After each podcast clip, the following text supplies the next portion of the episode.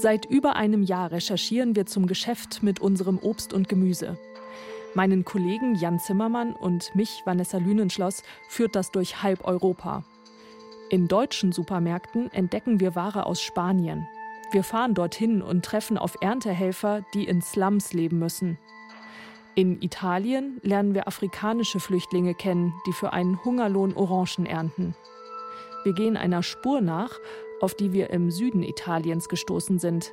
Hinter dem Geschäft mit Obst und Gemüse soll ein organisiertes kriminelles System stecken, bei dem die Mafia mitmischt, sagt die Wissenschaftlerin Elettra Grisi. Diese mafiöse Strukturen, die sind ja eben meistens auch unsichtbar. Keiner weiß, wer ist die Mafia. Ich könnte nicht sagen, wer die Mafia ist.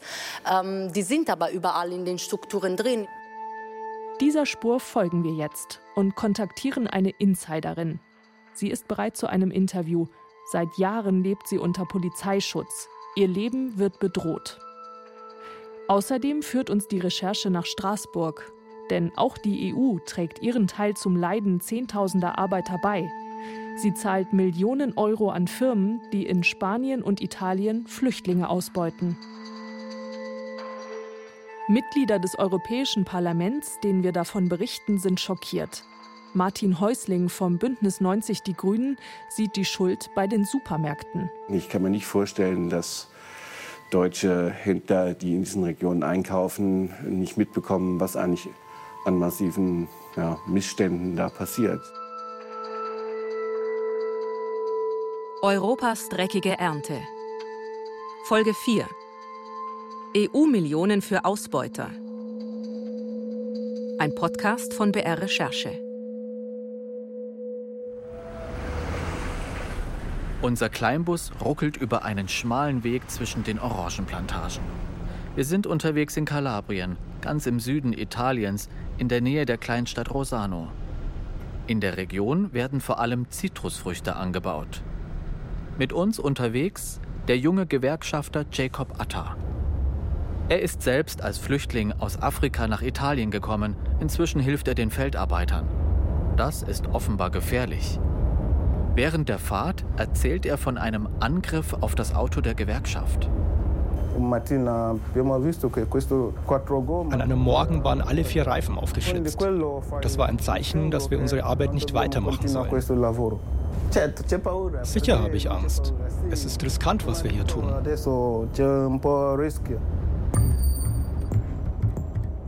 Mit Jacob Atta sind wir auf der Suche nach Erntehelfern auf den Plantagen. Wir wollen selbst sehen, wie die Flüchtlinge hier arbeiten. Doch dann entwickelt sich alles anders als erwartet.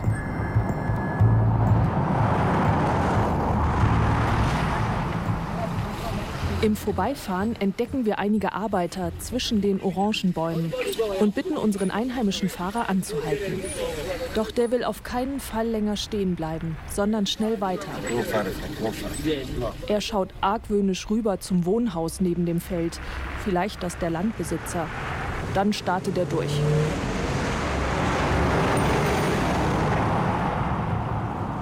Wir fahren weiter in einen ruhigeren Teil des Plantagengebiets weiter weg von den Wohnhäusern. Wir wollen mit dem Gewerkschafter Jacob Atta Feldarbeiter ansprechen. Doch plötzlich weigert er sich aus dem Wagen zu steigen. Was ist los? Ich mache mir Sorgen, weil es riskant ist. Wenn uns die Arbeitgeber sehen, denken sie, dass ihr wegen mir hier seid. Das sind meine Befürchtungen, dass ich sie anzeige oder so. Er wirkt verängstigt.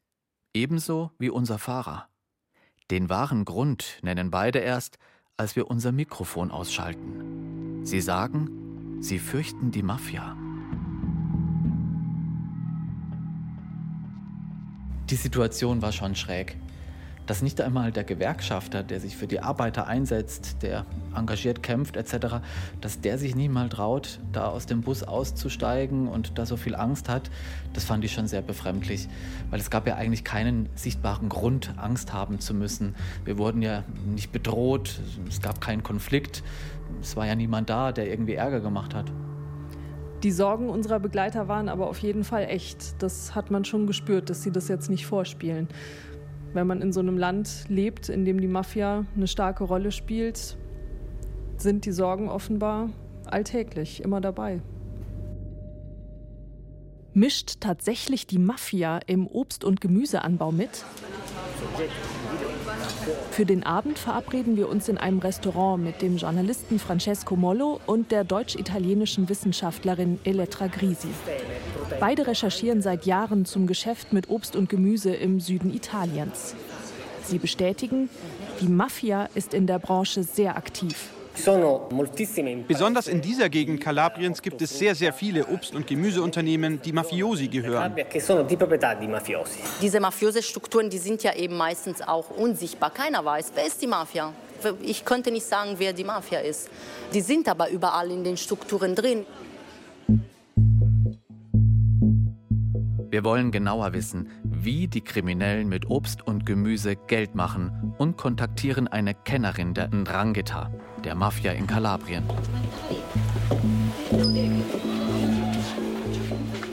Sie will sich mit uns am Flughafen treffen. Ein Interview ist nur unter Polizeischutz möglich. Marisa Mancini ist eine bekannte Anti-Mafia-Staatsanwältin.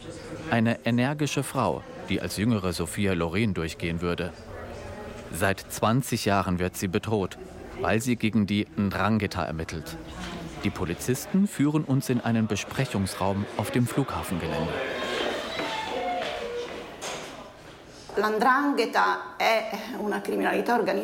Die Ndrangheta ist eine Verbrecherorganisation. Ihr Geschäft hat den Ursprung in der Landwirtschaft. Es geht um die Erpressung von Bauern.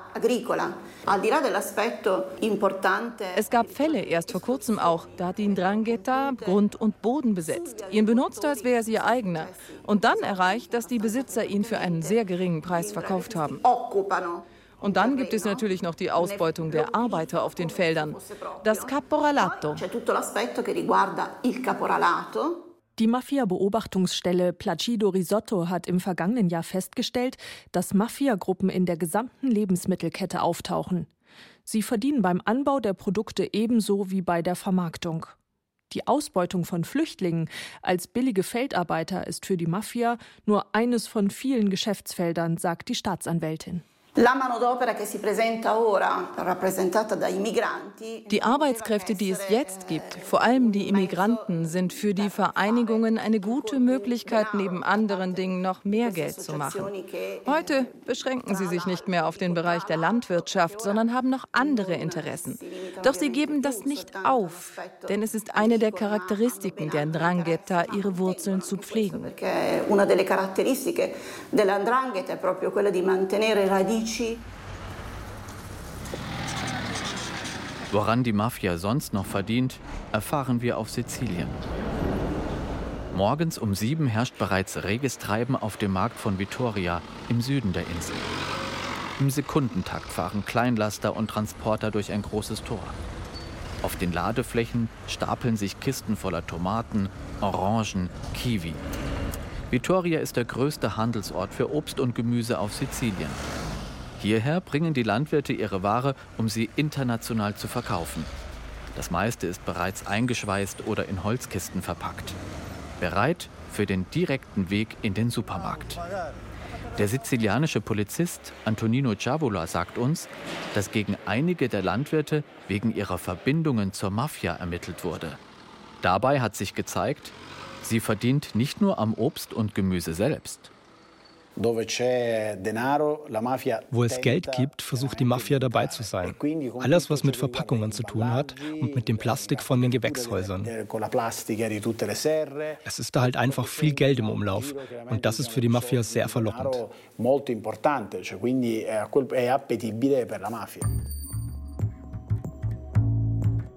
Die Mafia macht also auch Geld mit Obstkisten, Paletten und Plastikfolien. Alleine die kalabrische Mafia, die Ndrangheta, kommt so auf rund 53 Milliarden Euro Einnahmen pro Jahr. Bis zu 40 Prozent davon erzielt sie in der Landwirtschaft, vor allem durch den Verkauf von Ware in Europa, sagen Polizist Antonino Ciavola und Staatsanwältin Marisa Manzini. Man darf annehmen, dass alle europäischen Bürger auch ihren Teil daran gezahlt haben, durch den Kauf der Ware. Wir wissen, dass das Ausland eine wichtige Rolle spielt. Auch in euer Land werden die Produkte gebracht.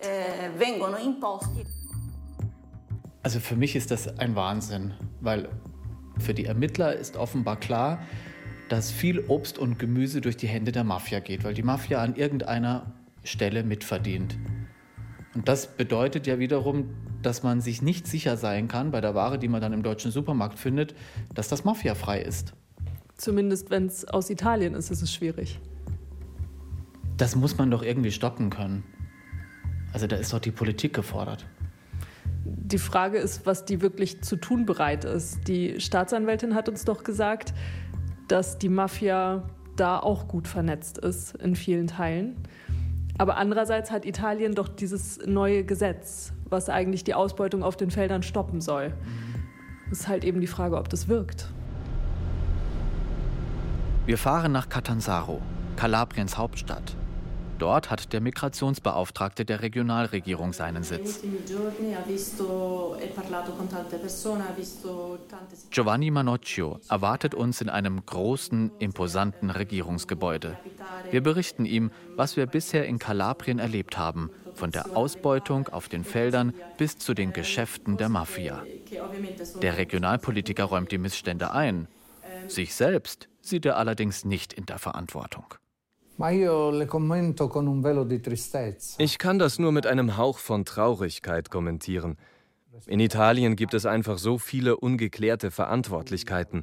Einiges gehört in die Zuständigkeit der Region, anderes in die der Gemeinde und wieder anderes in die des Ministeriums, das über die Polizeiorgane agiert. Seit Ende 2016 gibt es ein neues Gesetz. Es sieht vor, dass nicht mehr nur die Caporali, also die Arbeitsvermittler, bestraft werden, sondern auch die Arbeitgeber, also die Landwirte, die Arbeiter ausbeuten. Auch ihnen drohen Haftstrafen von bis zu acht Jahren. Dazu kommen Geldbußen. Allerdings bezweifeln Gewerkschaften und Hilfsorganisationen, dass die Bestimmungen wirken. Politiker Giovanni Manoccio nimmt das neue Gesetz in Schutz. Natürlich ist hierfür eine ganze Folge von Kontrollen in diesem Bereich unabdingbar. Nur weil es das Gesetz jetzt gibt, heißt das nicht, dass damit auch das Phänomen verschwindet.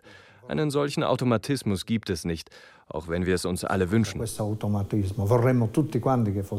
Er räumt ein, die Zahl der Kontrollen reicht bisher nicht aus.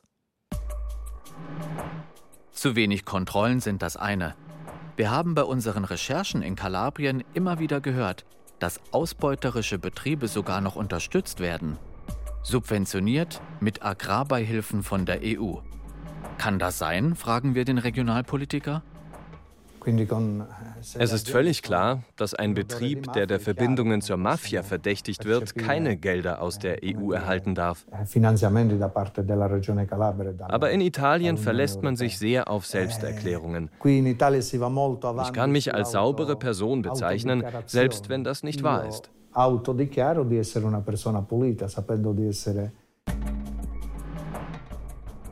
Firmen, die gegen Recht verstoßen, ergaunern sich EU-Gelder? Das bestätigt die Antimafia-Staatsanwältin Marisa Manzini. Es gab Ermittlungsarbeiten, die gezeigt haben, dass es den kriminellen Organisationen immer noch gelingt, sich europäische Fördergelder auf illegale Weise zu verschaffen. Denn sehr oft verlangen sie Dokumente, die bestätigen, dass sie das Anti-Mafia-Zertifikat haben. Ein Zertifikat, das notwendig ist, wenn sie zum Beispiel Sozialabgaben oder Fördergelder beantragen. Doch die Anti-Mafia-Zertifizierung kann man leicht erhalten erhalten. Dafür nutzen die kriminellen Organisationen einfach Strohmänner.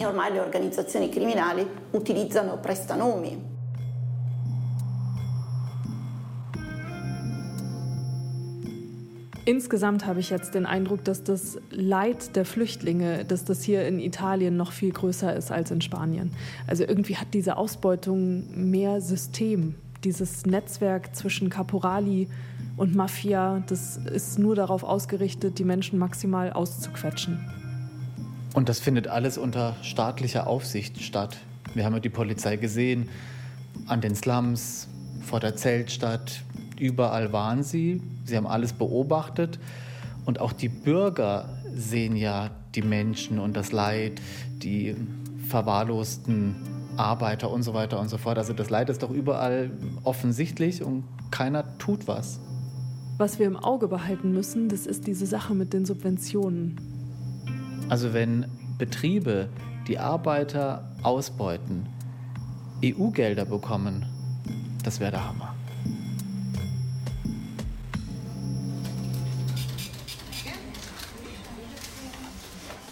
Zurück in Deutschland machen wir uns erst noch einmal auf den Weg in die Supermärkte. Wir haben eine ganze Liste von Firmennamen aus Spanien und Italien mitgebracht. Teils haben uns Arbeiter dieser Betriebe persönlich von Verstößen gegen Lohn- und Arbeitsrecht berichtet. Teils haben die Gewerkschaften in Almeria und Kalabrien Fälle dokumentiert. Liefern diese Firmen nach Deutschland? Tomaten der Firma Biosabor finden wir gleich mehrfach. Zur Erinnerung, in Spanien hatte uns ein Mitarbeiter berichtet, dass er ohne Schutzkleidung Pestizide spritzen muss. Der Gewerkschaft liegen rund 20 Fälle vor, bei denen es um Lohndumping und unrechtmäßige Entlassungen geht. Wir finden Biosabor-Tomaten in Märkten von Edeka, Rewe, Penny und Real und schreiben die Konzerne an. Wissen Sie von den Vorwürfen gegen Biosabor? Und wenn ja, was tun Sie dagegen? Penny antwortet gar nicht. Edeka weist die Verantwortung auf Nachfrage von sich. Gegen strafrechtlich relevante Vorgänge, wie etwa Verstöße gegen den gesetzlichen Mindestlohn, müssen zuständige Behörden entschlossen vorgehen. Real bezweifelt die Vorwürfe, schreibt, es sei bei Biosabor in der Vergangenheit noch nicht zu einer Auffälligkeit gekommen. Nur Rewe kündigt als Reaktion auf unsere Recherchen eigene Kontrollen an. Dabei werden wir mit unserem eigenen Qualitätspersonal die Einhaltung der rechtlichen Vorgaben und unsere Kundenvorgaben prüfen. Wir finden noch mehr Waren. Eurosol, der Betrieb in Almeria, bei dem die Arbeiter demonstriert haben, liefert an Lidl und an Eurogida, eine Berliner Supermarktkette. Lidl geht nicht auf unsere konkreten Fragen ein, führt nur allgemein den Code of Conduct für Lieferanten an, der diese verpflichtet, soziale Mindeststandards einzuhalten. Eurogida antwortet uns gar nicht. Übrigens verweisen alle Firmen auf das industrieeigene Zertifikat Global Gap, nachdem die Lieferanten geprüft seien und regelmäßig kontrolliert würden. Von Gewerkschaften und Menschenrechtsorganisationen wird dieses Label allerdings scharf kritisiert. Es wurden schon häufiger Missstände in solchen zertifizierten Betrieben aufgedeckt. Auf unsere Fragen danach antwortet keines der Unternehmen. Wir konfrontieren auch die Firmen in Spanien. Eurosol antwortet nicht. Biosabor verweist ebenfalls auf zahlreiche Zertifikate. Diese würden unter anderem die Einhaltung der Lohnbedingungen bestätigen. Es kämen nur für die Bioproduktion erlaubte Spritzmittel zum Einsatz. Und die Arbeiter würden eine Ausbildung und Schutzkleidung erhalten. Berlin. Hier arbeitet die Hilfsorganisation Oxfam. Sie hat sich in verschiedenen Studien mit der Ausbeutung von Arbeitern in der Landwirtschaft beschäftigt. Wir zeigen Marita Vegatale und Jörn Kalinski unsere Videoaufnahmen aus Spanien und Italien. Obwohl sie schon viel gesehen haben, entsetzen sie die Bilder aus den Slums der Feldarbeiter. Für Jörn Kalinski tragen die deutschen Supermärkte eine große Verantwortung für das Elend der Arbeiter. Denn Aldi, Edeka, die Rewe Group und die Schwarzgruppe mit Lidl und Kaufland bestimmen den deutschen Lebensmittelmarkt mit 85 Prozent Marktanteil. Vier große Kettenunternehmensgruppen beherrschen den Lebensmitteleinzelhandel und haben damit eine enorme Macht auf ihre Produzenten und Zulieferer, die sie auch ausnutzen. Sie drücken die Preise und sie diktieren die Konditionen. Und das hat äh, gerade für die Produzenten und für die Zulieferer hat es fatale Konsequenzen. Oxfam sieht die Politik in der Pflicht. Sie soll die Unternehmen zwingen, Lohndumping und Ausbeutung zu verhindern, sagt Marita Wickertale. Wir brauchen ein Gesetz, das Unternehmen vorschreibt, Menschenrechte und Arbeitsrechte einzuhalten. Wir brauchen eine schwarze Liste von unfairen Handelspraktiken und eine unabhängige Streitschlichtungsstelle, die anonym Missbrauchsfälle untersucht, dokumentiert, ahndet und gegebenenfalls eben auch sanktioniert oder ans Bundeskartellamt weitergibt. Doch die deutsche Politik will den Unternehmen nichts vorschreiben. Sie sollen sich lieber selbst, freiwillig, zu fairen Handelspraktiken verpflichten. Ob das etwas bringt? Noch eine Frage, die uns auf unserer Reise begegnet ist, lässt uns nicht los. Stichwort Agrarsubventionen, einer der größten Posten im EU-Haushalt.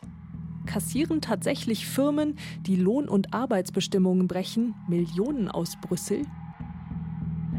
Es geht auf jeden Fall um eine Menge Geld. Im Moment werden rund 58 Milliarden Euro jedes Jahr als Agrarsubventionen an die Länder der Europäischen Union verteilt. Spanien und Italien gehören zu den Top-Empfängern. Wer wie viel bekommt, war lange schwer zu durchschauen.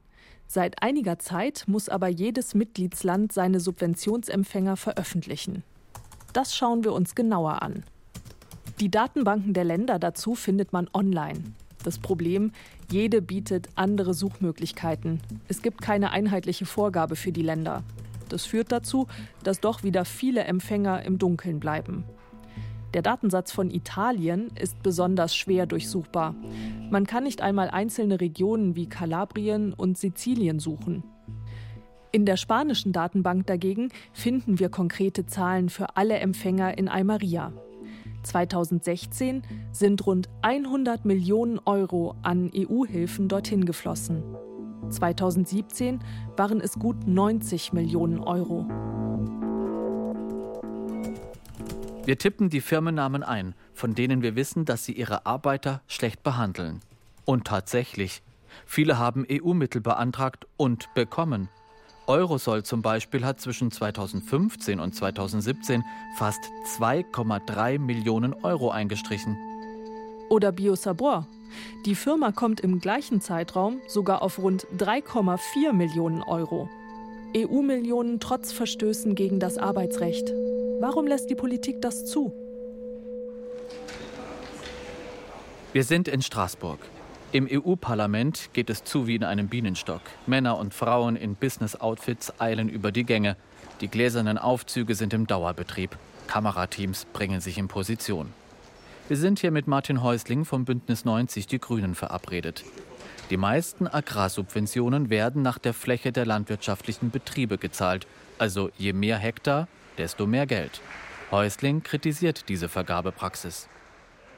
Das ist sozusagen fast ein bedingungsloses Grundeinkommen für Bauern. Das ist an ganz wenige Bedingungen geknüpft. In erster Linie ein paar Auflagen im Bereich der Umwelt, aber auch ganz wenige. Ich habe das Gefühl, dass die Kommission da überhaupt nicht raten will. Der grünen Politiker fordert, dass Sozialstandards eine Bedingung für die Geldvergabe werden. Der zuständige EU-Kommissar müsse handeln. Wenn ich Geld aus Brüssel verteile in den Regionen, dann muss ganz klar auf das Arbeitsrecht geachtet werden und auf die Arbeiter, die da äh, tatsächlich die Arbeit verrichten, muss auch geachtet werden. Es kann nicht sein, dass man das Geld direkt an den, in den Boss sozusagen, an den Bauern oder an den Grundbesitzer das Geld überweist und dann sagt, das war's dann. Sondern wir haben ja Kriterien in Europa, Arbeitskriterien, die müssen, die müssen dann auch bei der Fördervergabe ganz klar eingehalten werden. Wir begleiten Martin Häusling in die Sitzung des EU-Agrarausschusses. Es ist voll, fast alle Parlamentarier sind da. Heute wird EU-Agrarkommissar Phil Hogan vorstellen, wie er die Milliardenhilfen für die Landwirtschaft in Zukunft verteilen will. Wochen vor diesem Tag haben wir Phil Hogan um ein Interview gebeten. Sein Büro hat erst zugesagt und dann kurz vor dem Termin wieder abgesagt. Nun warten wir vor dem Sitzungssaal und wollen Hogan wenigstens kurz mit unseren Recherchen konfrontieren. Er kommt. Mr. Hogan, Vanessa Lünenschloss from ARD in Germany. I have a few questions about subsidies. I have to go to you paid them to Italy and Spain. Hogan eilt an uns vorbei. Die Ausbeutung der Arbeiter, die fehlgeleiteten Subventionen sind kein Thema. Auch nicht in seinen Zukunftsplänen für die Agrarsubventionen. Dabei gibt es auch Kritik aus den eigenen Reihen. Der CDU-Politiker Karl-Heinz Florenz ist wie Phil Hogan Mitglied der Fraktion der Europäischen Volksparteien. Aus Florenz Sicht muss die EU Mitgliedsländer, in denen es Arbeitsrechtsverstöße gibt, wie zum Beispiel Spanien, viel genauer überprüfen. Der Kommissar sollte aus meiner Sicht 50 äh, Kontrolleure mehr einschalten und dann mehr intensiv überprüfen, ob Madrid die europäischen Richtlinien in nationales spanisches Recht umsetzt. Wenn nicht, fordern er und der grünen Politiker Häusling Subventionen kürzen. Wenn die Sozialstandards nicht eingehalten werden, wenn die Pflanzenschutzstandards nicht eingehalten werden, dann muss die Kommission durchgreifen, das Geld streichen. Genau vor diesen Problemen verschließt man fest die Augen, weil man Angst hat, sich sozusagen mit Behörden vor Ort anlegen zu müssen oder mit Mitgliedsländern anlegen zu müssen. Was sagt EU-Agrarkommissar Phil Hogan dazu? Ein paar Tage später erhalten wir eine schriftliche Antwort. Hogan reagiert auf die Forderungen nicht. Stattdessen schiebt er die Verantwortung weiter. Die Mitgliedsländer seien zuständig. Sie müssten sicherstellen, dass die EU-weit geltenden Regeln zu Arbeitsbedingungen und Arbeitssicherheit umgesetzt werden. Also die EU-Kommission schiebt es einfach an die Mitgliedsländer weiter, an Italien, an Spanien. Selber wollen sie wohl nichts machen, nichts dagegen unternehmen. Und es ist genauso wie die Abgeordneten, mit denen wir gesprochen haben, gesagt haben, die EU scheut den Konflikt mit diesen Ländern, mit Italien, mit Spanien. Die wollen da nicht wirklich an dieses Thema ran und das lösen. Die Länder Spanien und Italien, die haben ja bislang auch nichts gemacht, um die Situation zu verbessern. Also warum sollten sie jetzt plötzlich damit anfangen? Und das heißt ja eigentlich, dass für die Arbeiter, dass sich da in naher Zukunft nichts bessern wird, denke ich zumindest. Über ein Jahr Recherche. Reisen nach Spanien und Italien liegen hinter uns. Wir haben sie gefunden, Europas moderne Sklaven. Viel mehr von ihnen als erwartet, viel schlimmere Arbeits- und Lebensbedingungen als erwartet. Trotzdem tun Politiker nichts, um die Zustände zu verbessern. Nicht in Spanien, nicht in Italien, nicht auf europäischer Ebene. Auch die großen Handelskonzerne schieben die Verantwortung von sich. Währenddessen geht das Leiden der Arbeiter weiter. Vor einigen Wochen haben uns furchtbare Bilder aus Italien erreicht. Die illegale Zeltstadt brennt lichterloh. Jemand wollte sich nachts an einem Feuer wärmen. Die Flammen griffen über auf die selbstgebauten Hütten aus Müll und Plastik.